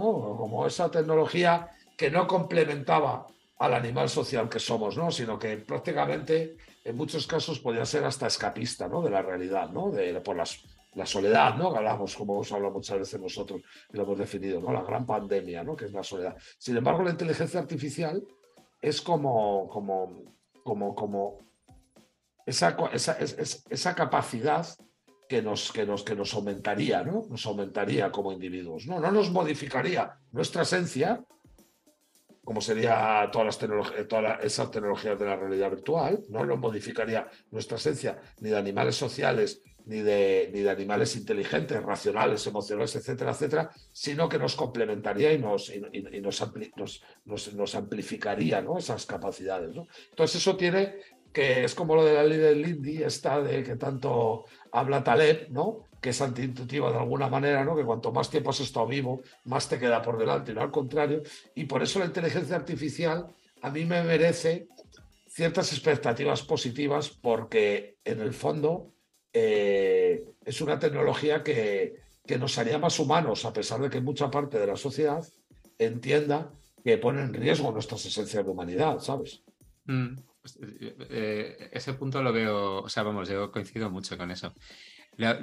o sea, yo creo que de, hecho podríamos entrar, ¿no? En, cómo, qué otros cambios, ¿no? ¿Creéis que puede traer esto, pues, en un horizonte más amplio, ¿no? En un horizonte, por ejemplo, de 30 años, o eh, qué, cambios sociales, ¿no? Puede producir. O sea, porque yo, el tema este que comentas, ¿no? De que nos hace más humanos, Creo que en, un mundo ¿no? Eh, donde la inteligencia artificial sea, nos ayude, digamos, eh, bueno, pues a producir los bienes ¿no? o las, los servicios que cubren nuestras necesidades, ¿no? el valor del humano se quedaría mucho más en, las facetas que nos hacen únicos, ¿no? En, pues en, o sea, yo por ejemplo hay una, eh, bueno, pues por ejemplo, yo me imagino, ¿no? que si el conocimiento médico estuviese gestionado por, inteligencia artificial, la persona, ¿no? De alguna forma, si tú quisieses, eh, tuvieses pues una dolencia de cualquier tipo eh, y te atiende, sí que seguramente querrías que te atendiese una persona, pero las características de esa persona serían más el, trato humano, serían más tus habilidades sociales, ¿no?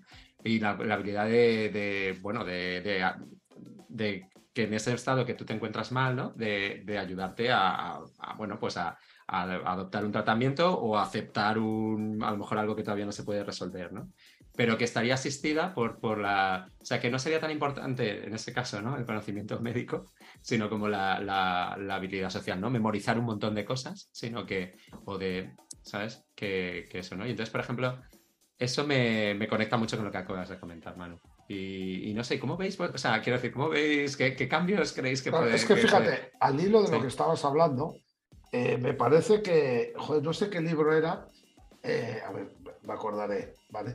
Eh, hablaba de, de, la simetría de la información y de lo mm. que supuso la llegada de Internet. No sé si fue Cialdini, ¿no? Con el tema de, de en persuasión, ¿no? Cuando hablaba de, de, los, de los comerciales estos de real estate, ¿no? Ah, no, no. Es, no, es? el de Freakonomics. El de Freakonomics, eso Es el de Freakonomics. Imagina el cambio que supuso Internet a nivel de romper eh, eh, silos de información, esa simetría de información. Fijaros lo que puede cambiar a nivel de humanidad, a nivel de las desigualdades, el tema de la inteligencia artificial en la ruptura de la siguiente capa de la simetría de la información. Porque ya no es solo información, si no es conocimiento cuando se madura. O sea, Internet rompió muchos estados de asimetría de la información, pero es que, claro, la inteligencia artificial puede romper asimetrías de conocimiento cognitivas. Sí, sí. O sea, que, eso tiene un impacto brutal en los desequilibrios sociales y en desequilibrios de coste de oportunidad y de, mucha serie de, de, historias. ¿no? Entonces, podía plantearse el cambio veremos cómo madure, ¿eh? tampoco nos flipamos, ¿no? Pero iríamos, fijaros, a, determinadas cosas de ese hombre aumentado que nos permitiría promediarnos a todos. Y entonces habría otra serie de capacidades que serían las que nos permitirían diferenciarnos, pero a lo mejor eh, el acceso que has tenido al conocimiento, que cada vez se está perdiendo, ojo, pero por ejemplo, imaginaos, hagamos un ejercicio, lo importante que era en los años 60 la población que accedió al conocimiento puro, a la información de la escuela, frente a la que no. Eso Internet lo rompe. Al final, cuando hablamos del capítulo de los MBA, al final el MBA se quedaría solamente como puto networking, a la cara. No habría nada de conocimiento ahí que no estuviera aquí. Entonces rompería un montón de, asimetría, de, de la información y los promediaría en un montón de historias, porque lo que sería la parte del background que ya se hubiera generado por parte de la humanidad, eso estaría a disposición de todos. Mm. Ese, sería uno de los cambios. Y... Eh, bueno, yo por mi parte, eh, a ver, la cosa está en que tal y como pienso, ¿eh? yo pensar cómo va a cambiar esto en 20, 30 años, que me parece una locura. Que tengo 31 años, es que es el doble de mi vida. ¿Sabes lo que te quiero decir, no? O sea, algún cambio, ¿no? Algún cambio que puede que... No, pero yo creo que, por ejemplo, algo muy sano que puede traer es que, por ejemplo, eh, nos acostumbremos en las facultades a usar apuntes para, para resolver ejercicios y exámenes, ¿no?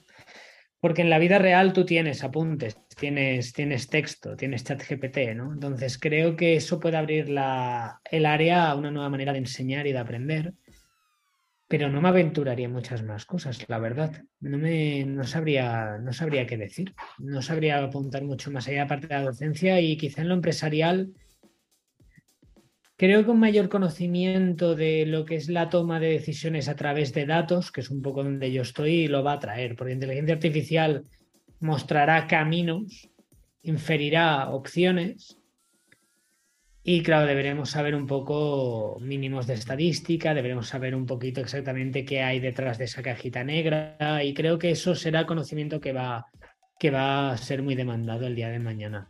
Pero no sabría aventurarme más allá de lo económico y, más sin saber qué está haciendo China. No, y nos cambiaría el foco, ¿no? Un poco también, ¿no? Porque nos haría, haría que como sociedades viráramos hacia... el foco cambia totalmente, cambia totalmente. Que, viráramos hacia lo no resuelto, hacia sobre lo que no hay estado del arte, porque lo otro estaría muy accesible, ¿no? Entonces ahora seguimos gastando muchos recursos darle vueltas al estado del arte, ¿no? Por interpretaciones, por unificarlo. Textos, compilación de artículos de Stefan Zweig, por poner un ejemplo burdo, ¿no? Todo eso, fijaros la cantidad de desgaste que nos generarían ese tipo de cosas y lo llevaría. Y luego, la, y luego un elemento que es brutal, que sería la, una nueva dimensión en el acceso real a la personalización de productos y servicios. Mm. ¿no? Porque tú realmente. Es así, ahora mismo lo que estamos haciendo es eh, utilizar una forma a bebés ¿no? de inteligencia artificial para determinadas cosas, pero de otra manera tú podrías ya poder acceder a la petición de servicios muy personalizados en determinadas eh, cosas, porque se podrían generar de forma eficiente. Ahora mismo la personalización, uno de los elementos que es complicado es directamente los costes ¿no? de generar unas cosas de productos de pocas unidades para personas. Esto te rompería todas esas dinámicas. ¿no? El mismo tiempo que tardas en recuperar una parte del Quijote y de esfuerzo generaría construir una cosa, como decís vosotros, ¿no? Cógeme eh, un gángster, un, un cohete tal y montame una historia corta. Fijaros que al final los recursos serían los mismos. Para una cosa tan loca, como para eso sería prácticamente a nivel de tal, como lo que supuso también Internet, con el mercado de cola larga, cola corta, ¿no? Pues eso, ¿cómo, cómo puede ser eficiente atacar esos micronichos del mercado que antes de Internet era imposible, porque no sabían ni cómo conectar con la gente, ni cómo mm. generar logísticas, etcétera. Pues en ese caso, con todo esto, con un montón de elementos relacionados y lo que tendría que ver, pues eso, en, la salud, en las historias, podríamos tener enfoques muchísimo más personalizados. Cambiaría el concepto del Estado y evolucionaría los sistemas nacionales de salud, porque tú podrías trabajar de forma muy fragmentada porque tendrías una serie de input que te permitiría, es que podría tener de juicio hasta el papel del Estado y a lo mejor el surgimiento definitivo de las ciudades-estado, de las charter cities, ¿sabes? Porque podrías generar la información. El Estado, en el fondo, es producto de la simetría de información. ¿Cómo, es eso? No, no es que sea producto. una de las naturalezas del Estado ha sido que provenía de, pues tenía una disponibilidad y una capacidad de información que no tenían los ciudadanos. Sí. Claro, y, hay determinadas cosas que centralizadas eh, se pueden gestionar y si no. igual que la violencia legítima. Oh, es una de las características, otra de las historias, era la información que el Estado tiene de ti y de un montón de cosas que tú antes no tenías.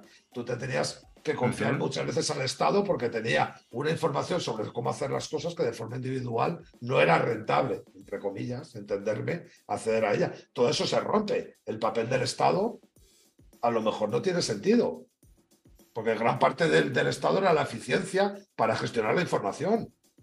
Mm, claro, Eh, pero. Si hablamos Esa- de habla- funcionarios, vale. De Eh, Estado claro. no, lo, no lo tengo tan Bueno, claro. es que yo me refiero, Ubaldo, al Estado en el que significaban esos códices de los padrones que están en unas estanterías. Eso era simetría de información. Es que el Estado, una de las características era esa, que tenía La, la burocracia, ¿no? La, la- el Bueno, la establecer una serie de, de procesos con. eh, No, no con los procesos, de- la, la información, quién vivía en un pueblo y en un sitio y en qué calle vivía. O sea, sí, que se lo confieres, lo confieres a una autoridad que, Claro, que, eso- le tiene una legitimidad y Claro, tal. eso viene de, autoridad. de- eso es Hacienda hoy en día, la seguridad social, etcétera. Es una simetría de información. Hay en otros países donde el Estado tiene otra naturaleza porque tú puedes saber los datos fiscales de tu vecino, como en Ajá. Suecia o en Finlandia. Aquí no. Ya, eso, ya. Eso, eso puede modificar la naturaleza y, y- la necesidad de la asistencia del Estado o el Estado como lo conocemos. Y a lo mejor se puede producir hasta eh, que la fragmentación del Estado en ciudades-estados, de nuevo, las Chapter City, pues sea un- un elemento mucho más eficiente. Porque el Estado ha funcionado porque ha sido funcional, ha sido eficiente. Ahora se nos está atragantando, pero durante unos buenos siglos ha sido una unidad eficiente, si no, no hubiera soportado y no hubiera sido el Estado-Nación, no hubiera sido la unidad hegemónica de organización entre ciudadanos. Claro. A ver. eh, Bueno, o sea, lo del, ha ido. lo Estado, sí, no, lo- no lo sé, ¿sabes? Porque quiero decir, a mí hay una de las cosas que el tema que yo veo, que es el tema de. El te- o sea, yo sí que veo como que, eh, que, a ver, que, que es una tecnología que va a cambiar. O sea, sí que veo que, que puede cambiar el trabajo, ¿no? Eh, pues eso, ¿no? Ahora muy sutilmente, ¿no? Y, y poco a poco, pues cada vez más, ¿no? Yo creo que sí que- Mira, y. eh, perdona, perdona, Edu. Sí, no, y que creo, jolín, justo en que, en que haya un cambio, si la tecnología avanza rápido, ¿no? Que haya un cambio en, el, en cómo funciona el trabajo, ahí sí que creo que de alguna forma, pues el, bueno, el Estado, sí, o el- algo común, colectivo, público y tal, que ayude en ese cambio, eh, puede, o, a lo mejor no, o a lo mejor lo que ponga trabas ese cambio, no, lo sé, pero, pero, pero yo creo que de alguna forma, o sea, pues eh, todo el tema este de, lo de las rentas, bas- o sea, las rentas universales y todo esto, pues a lo mejor no es la solución, pero, pero eh, si el trabajo cambia mucho, sí que sí que habría una transición o algo que, que a gestionar, ¿no? De alguna forma como, como sociedad, ¿no? Entonces, eh, me extraña, o sea, me extrañaría que el Estado desapareciese en una situación así. Es que imagínate, perdón, no, Mira, a- a nivel- dejo- ah, bueno. me dejas un segundito, solo un segundito. Imaginemos la sanidad. Intervención, de acuerdo, pero ¿y diagnóstico? Es que te No, el cargas diagnóstico toda- da igual. sí, esto Pero, por ejemplo, imagínate, eh, Estado, fijaros la narrativa, Estado, sanidad y educación. Eh, eh, vamos a simplificar, ¿no? Que lo que dice, Hmm. impuestos, sanidad y educación. Es como el Estado existe por la sanidad y la educación. Sí, la sanidad y la educación pueden cambiar mucho. sí. Claro, si tú el diagnóstico te lo cargas, porque, entre comillas, toda la, la infraestructura de, centros de salud y médico de familia, muchos de ellos pueden ser resueltos por, por patrones de, de Machine Learning.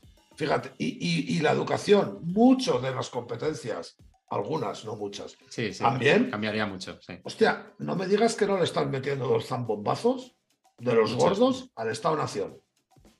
Mira, en el hospital de San Pau ya está pasando que, que el filtraje, ¿no? La, ah, no me acuerdo del nombre. El, el triaje, ¿no? El triaje, sí. Qué buenos sois, joder. Pues la cosa está en que el triaje ya, ya hay esto. O sea, ya actualmente ya se están haciendo cosas con inteligencia artificial. En, donde trabaja mi chica en el área de obstetricia, ya, ya está pasando esto hoy. Bueno, en 2022 ya estaba pasando esto. Entonces, esto va a pasar. Y yo fijaos, eh, volviendo un poco a qué va a pasar, ¿no? Y por dónde van los tiros y alejándonos un poco del Estado. Pienso que la- las profesiones más cercanas a los sistemas complejos, al ser humano, van a sobrevivir bien. Creo que lo van a llevar bien porque es- ese lidiar con sistemas complejos, interpretación de contexto, todavía lo van a llevar bien. Todavía yo creo que hasta dentro de 20 años no veremos inteligencias artificiales, si es que las vemos que sepan interpretar contextos. ¿eh? O sea, yo creo que a eso falta mucho. Y también esos profesionales que decía de la chica en el capítulo 25, ¿no? Ese 2.0, ¿no? De abogados que saben de tecnología y tal, esos también creo que es una condición sine qua non para ser empleable. Eh, como también pasa con publicidad, ¿eh? sin ir más lejos. ¿no? Entonces yo creo que estas son dos cosas que, que, van a pasar. Por un lado, fíjate qué bonito, uno estarán obligados a tecnificarse y otros estarán obligados a ser más humanos todavía. Así como pronóstico futuro y cuñadez media de un jueves. No, si aquí estamos en estado, el territorio cuñado, ¿no? Eso es inevitable, no sintámonos cómodos. Pero sí que es verdad, y luego habrá, eh, hay un tema que a mí me, me, me recuerda mucho a cuando empezaron los buscadores, ¿no? Los buscadores eh, ahora son muy inteligentes, entre comillas, pero era muy difícil pedirle cosas al principio, súper difícil. Y en todo va a haber eh, la capacidad de llamada, ¿no? Que también es un término técnico, ¿no? Las llamadas de las APIs, también como humanos, cómo somos los que si aprendemos a hacer llamadas adecuadas a la inteligencia artificial, ¿no? O sea, ¿en qué momento necesitas eh, esa capacidad que te puede poner, ¿sabes? Pero a la vez sabiendo qué tienes que pedir, cómo pedir y, y, además adecuando el uso para que te complemente, ¿no? Porque ese miedo ahora mismo infundado de decirle que te escriba un paper o que te escriba tal, bueno, pues sí, escríbeme una due diligence para no sé qué. Claro, hay 50.000 modelos, te copian de Caviedes y ya está, y te lo saca. Pero es el de Caviedes. A lo mejor tú no quieres relacionarte con las startups como Caviedes. ¿Entiendes? O sea, está guay, que no lo, no lo cuestiono a nivel de tal, pero joder, que hay muchos matices al final, ¿no? Que te puede servir como una base que luego tú retocas. Vale, hostia, pero tienes que saber retocar. A ver, yo justo el de los temas estos legales sí que, o sea, eh, notarios, redacción de contratos y tal, sí que se lo confiaría a la inteligencia artificial y, Por y vamos, supuesto. o sea. Eliminaría, eliminaría ese tipo de. no, creo, que, creo, creo que los humanos perdemos mucha energía. Sí, y es muy redundante, son procesos redundantes. Que Súper redundante.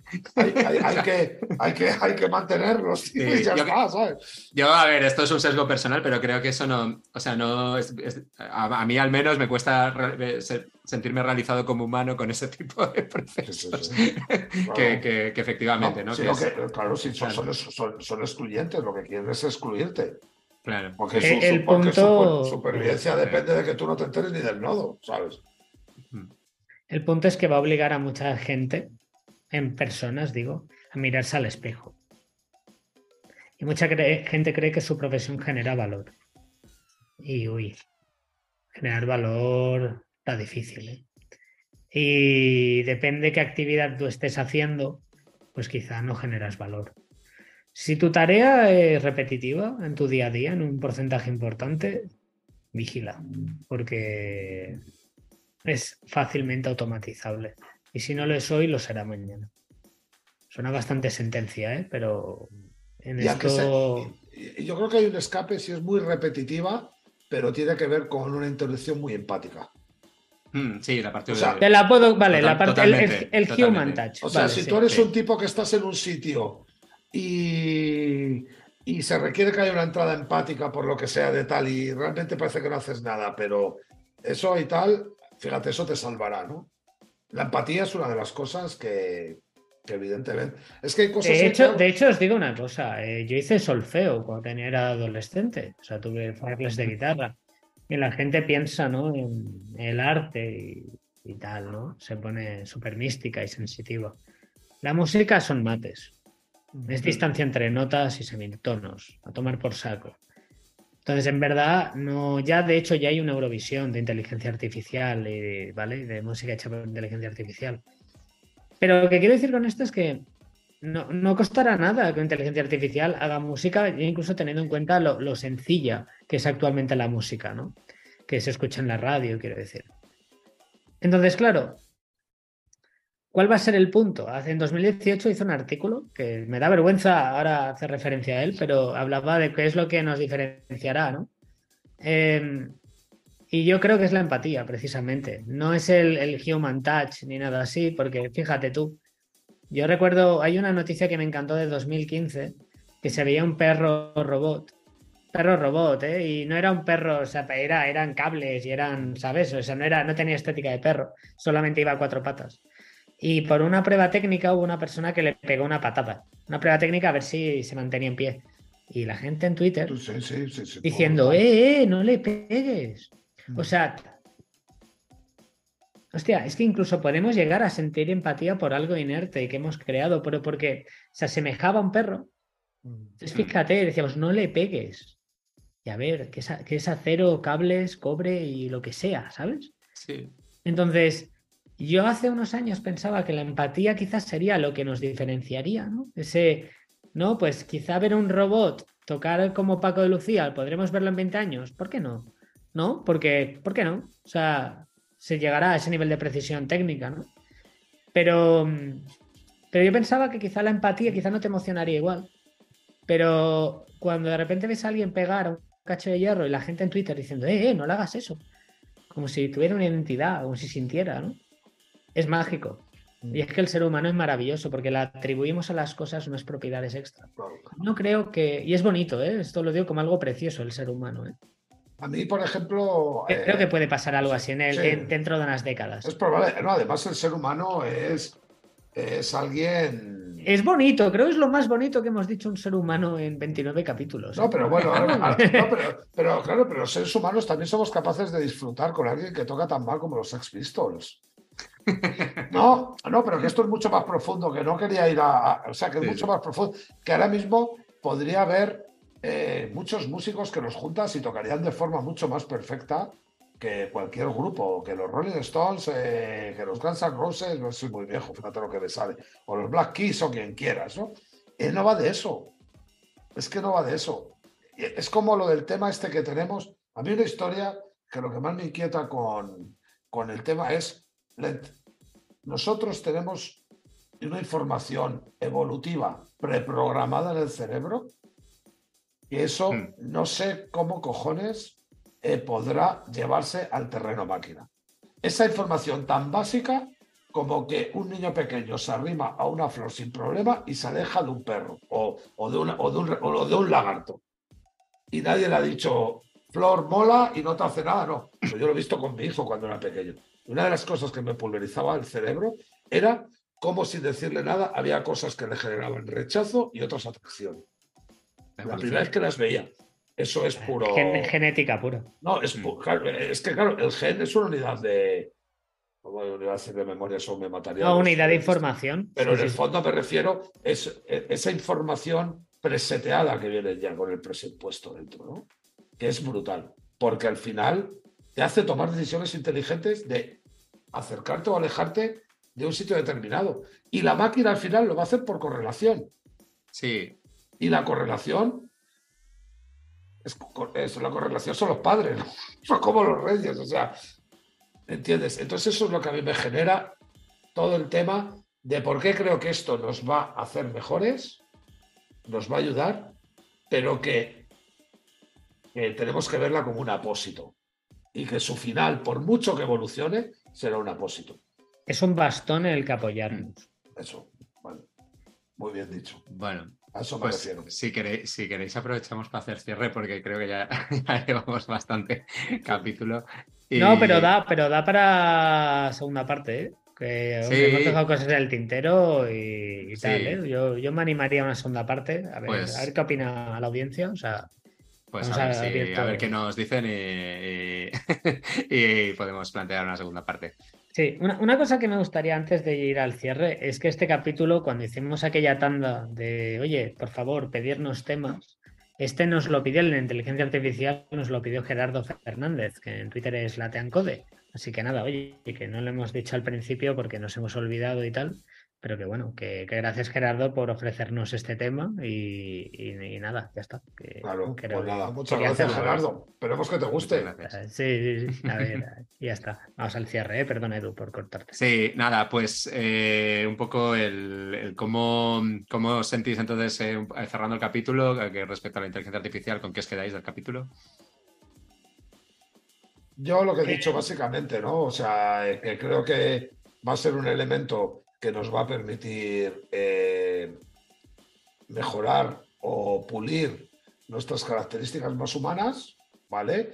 Y, es, y, que nos va a permitir enfocarnos en, de alguna manera en resolución de, de determinados problemas en los que no hay mucho estado del arte, ¿no? Porque la inteligencia artificial, eso sí, lo que nos va a permitir es mover un volumen de información a una velocidad del estado del arte existente ya, que eso queda resuelto. Entonces tenemos que, nos va a permitir destinar nuestros recursos al foco de, donde no hay historia del arte, ¿no? Empezar a construir hmm. sobre cosas de las cuales no hay historia de arte, ¿no? Y, creo que eso es lo que me ha generado, ¿no? Y además, bueno, pues eso, haber aprendido un poco más técnicamente cómo funcionan las cosas gracias a vosotros. Es un tema que me queda 27 tallas grandes. A, mí el de la realidad me quedaba grande y también no pasa nada y fui para allá. ¿eh? No, ahora, ahora fuera bromas. Eh, eh, mira, yo mi opinión es que ChatGPT no es la máquina de vapor, pero la inteligencia artificial sí. Sí que lo veo como la nueva máquina de vapor, sí que, sí que creo que van a pasar cositas, se vienen cositas, ¿vale? Y, y un poco creo, quizá para, y por, voy a repetir, ¿eh? pero creo que debemos ser también, debemos entender que eh, lo que estamos viendo ahora em, es, es, extraordinario, pero que el hecho de que no, de que le pidas a ChatGPT eh, que te haga una novela y digas, ah, qué novela de mierda, porque tú tienes que entender de lo asombroso que es esto, es que, sea capaz de generar una historia que, vale, no te va a emocionar, pero es que esto hace 10 años era impensable. Y tú ahora puedes hacerlo. Por lo tanto, dentro de 20 años, a saber qué podrá pasar. Porque esto solamente está creciendo. El entusiasmo que hay por la IA eh, real es por cómo está evolucionando. Y pienso que aunque evidentemente no, no, no va a pasar que, pues que nos emocionemos, digo, en el corto, medio plazo con una novela generada por ChatGPT, ¿no? No, al menos no por mi parte. Pero sí que creo que lo que significa que es que tú al hacer un prompt y te devuelva una, una redacción de 2.000 palabras, lo que eso representa a nivel tecnológico es un pasote por más impreciso que sea, por más lo que tú quieras, es un pasote. Y eso es una señal que no podemos, eh, de verdad, eh, decir que no existe, que no pasa nada, que es otro metaverso, es otro NFT. No, yo creo que aquí está pasando algo diferente.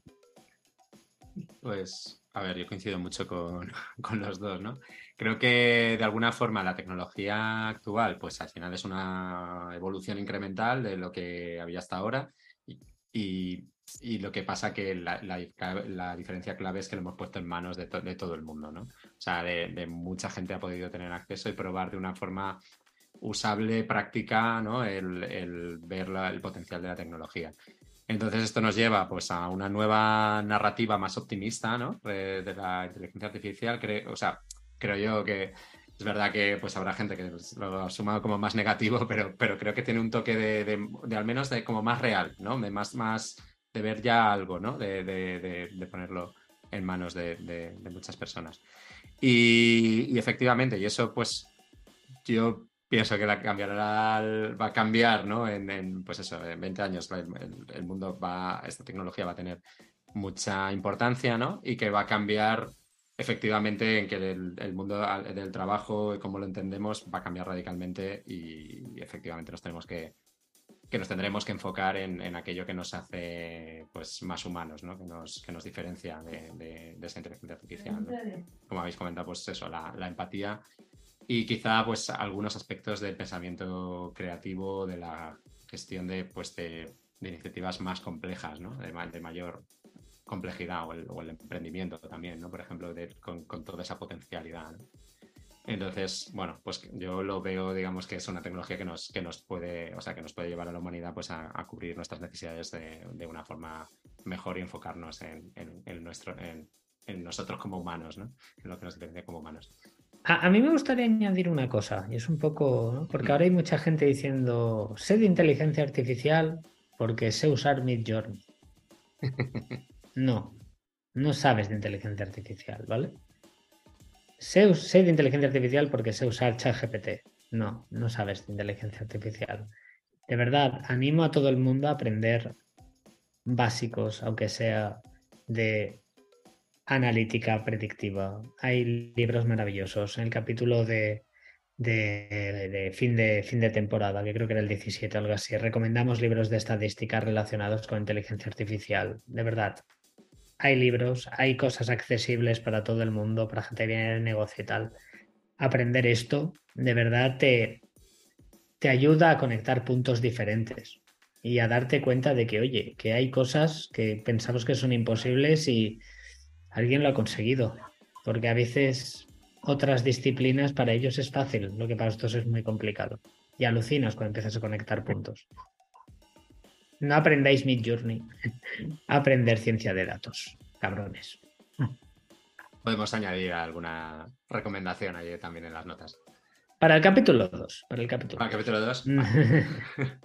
Vale, pues nada, eh, pues muchas gracias por llegar hasta aquí eh, que, con este capítulo. Y, y, nada, y espero que os haya gustado. Hasta, hasta la próxima. Un abrazo, Edu, Baldo, gracias. Hasta dentro de dos semanas, chicos.